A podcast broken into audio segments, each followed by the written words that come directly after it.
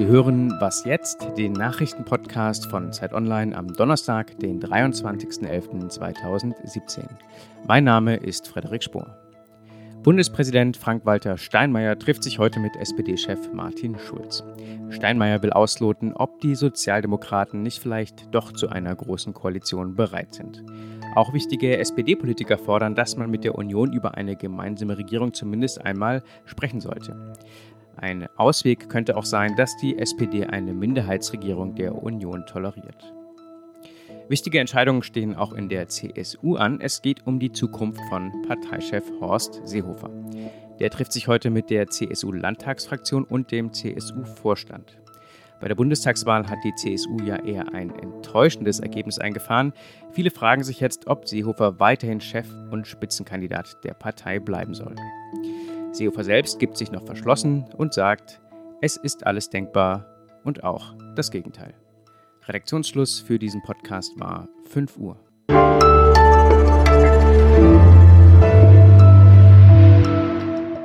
Mein Name ist Simon Gaul. Hallo. Heute startet Fatih Akins neuer Film in den Kinos. Aus dem Nichts heißt er.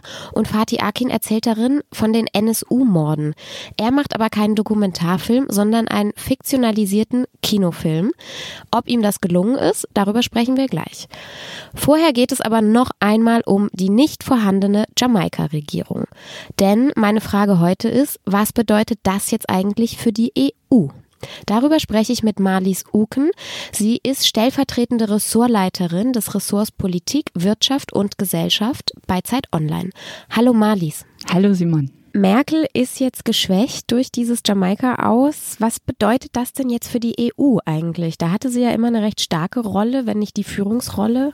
Man muss das ein bisschen relativieren. Wir haben eine EU mit 27 Mitgliedstaaten und eigentlich ist irgendwo immer eine Wahl. Und natürlich ist es jetzt allerdings was Besonderes, ähm, wenn Europas wichtigste Volkswirtschaft ähm, so ein zähes äh, Regierungsringen da gerade hinlegt, ähm, dann bedeutet das natürlich, äh, dass auch gerade Merkel als Kanzlerin an Strahlkraft verliert und das mag vielleicht so abgedroschen klingen, aber wirklich auch ein wichtiger Impulsgeber in der EU fehlt. Was für Impulse sind denn gerade wichtig? Also in welchen Politikfeldern bräuchte man jetzt eigentlich eine starke Merkel?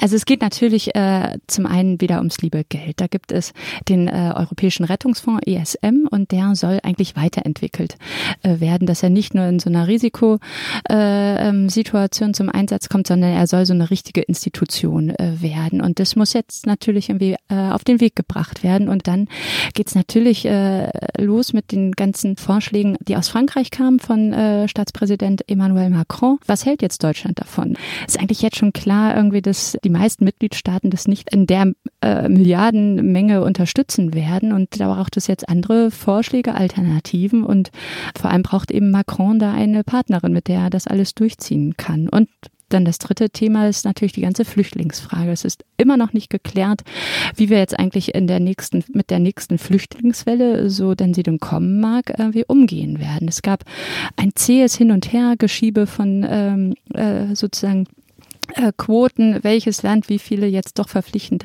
aufnehmen muss. Und am Ende waren es nur ganz wenige und das muss natürlich reformiert werden, dieses ganze System, was man eben unter dem Stichwort Dublin kennt. Ist Macron jetzt jemand, der die EU ja führen kann? Ist so die Frage, ne? kann er jetzt irgendwie da äh, in die Bresche springen und äh, mehr seine Macht ausbauen? Ich würde immer noch sagen, so funktioniert die EU nicht. Macron ist auf jeden Fall auf Deutschland angewiesen, allein um äh, noch weitere Verbündete auch zu bekommen. Deutschland ist immer ein wichtiger Bündnispartner gewesen, wenn es darum geht, Zustimmung auch aus den Nordländern äh, zu bekommen. Mit den Niederlanden, mit Finnland, irgendwie, das sind alles Länder, die im Zweifelsfall auch irgendwie einen größeren Anteil am ba äh, Budget äh, halten als die Südstaaten. Und ähm, da braucht es dann halt jemanden wie Deutschland, der sozusagen hinter den Kulissen so Bündnisse und Kompromisse schließt. Und äh, deswegen glaube ich, ohne Deutschland irgendwie ist Macron auf keinen Fall äh, stärker oder wird, wird sozusagen Europa französischer, sondern es stagniert eher. Auf der anderen Seite muss man auch wirklich mal sagen, Deutschland und vor allem auch Kanzlerin Merkel war nie die, die eine richtig, richtig große Vision für Europa halt auch entwickelt hat. Das ist auch wahrscheinlich gar nicht ihr Politikstil. Und deswegen sind wir vielleicht dann auch ein Stückchen in unserem ganz normalen Modus in Europa gerade. Danke, Marlies. Gerne, Simon.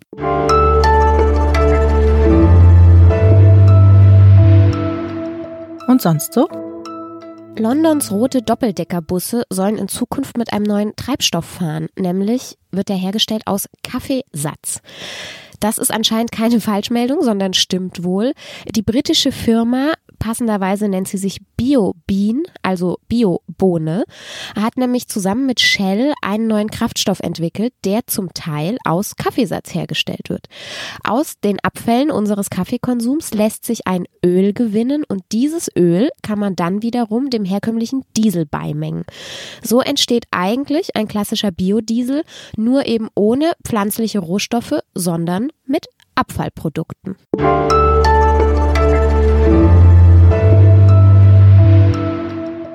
Bei mir am Telefon ist jetzt Wenke Husmann, Kulturredakteurin bei Zeit Online. Und Wenke hat sich den neuen Film von Fatih Akin schon angeschaut, Aus dem Nichts. Dieser Film erzählt von Katja, die bei einem NSU-Anschlag Mann und Kind verloren hat. Wenke, was ist an diesem Film denn so besonders?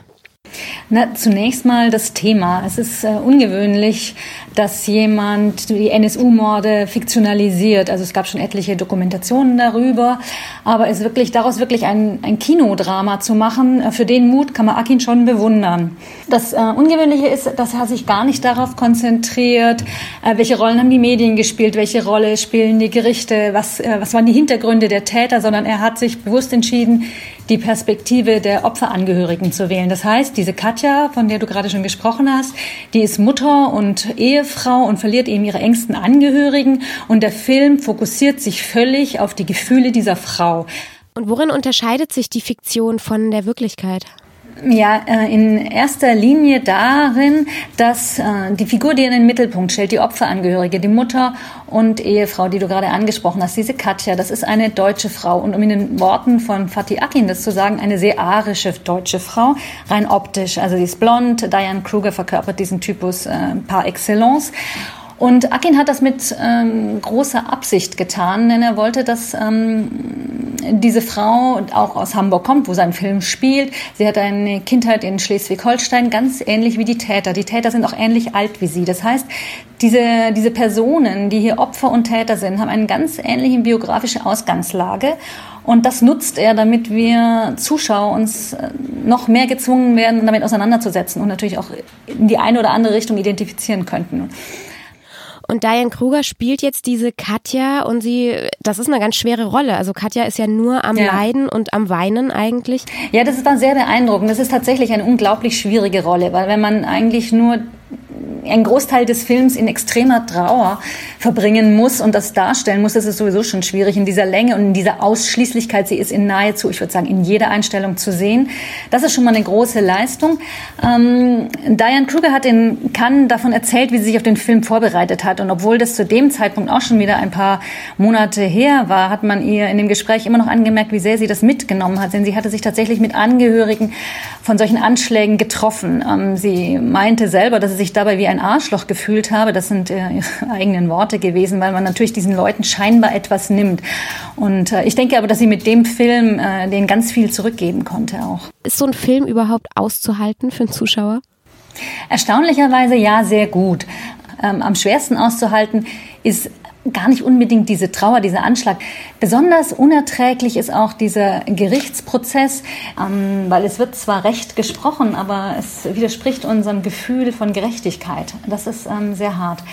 Dennoch, auf alle Fälle ein extrem empfehlenswerter Film und man, ähm, man sollte sich nicht von der Schwere des Themas abhalten lassen, ähm, diese großartige Schauspielerin und diesen, diesen Wutausbruch, diesen filmischen Wutausbruch von Akin äh, sich entgehen zu lassen. Danke, Wenke. Ja, gerne. Tschüss, Simon. Das war's auch schon wieder mit Was jetzt für heute und wir schließen mit einer Filmempfehlung aus dem Nichts von Fatih Akin. Morgen gibt's eine neue Folge von Was jetzt. Bis dahin einen schönen Tag.